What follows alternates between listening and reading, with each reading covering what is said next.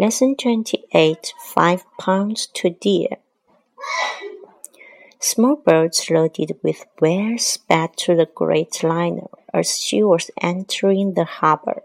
Before she had anchored, the men from the boats had climbed on board, and the decks were soon covered with colorful rugs from Persia silks from India, cup coffee pots, and beautiful handmade silverware. It was difficult not to be tempted. Many of the tourists on board had begun bargaining with the tradesmen, but I decided not to buy anything until I had disembarked. I had no sooner got off the ship than I was assailed by a man who wanted to sell me a diamond ring. It had no intention of buying one, but I could not conceal the fact that I was impressed by the size of the diamonds. Some of them were as big as marbles. The man went to great lengths to prove that the diamonds were real. As we were walking past the shop, he held a diamond firmly against the window and made a deep impression in the glass. It took me over half an hour to get rid of him.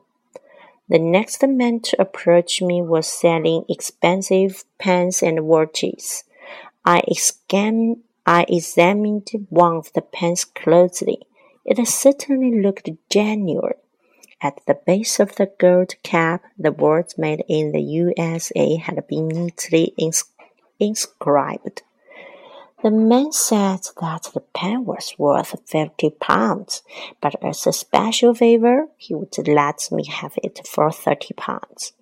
I shook my head and held up five fingers, indicating that I was willing to pay five pounds. Gesticulating wildly, the man acted as if, if he could if he found my offer outrageous, but he eventually reduced the price to ten pounds. Shrugging my shoulders, I began to walk away when, a moment late, he ran after me and thrust the pen into my hands. Though he kept throwing up his arms in despair, he readily accepted the five pounds I gave him. I felt especially pleased with my wonderful bargain until I got back to the ship. No matter how hard I tried, it was impossible to fill the, this beautiful pen with ink, and to this day it has never written a single word.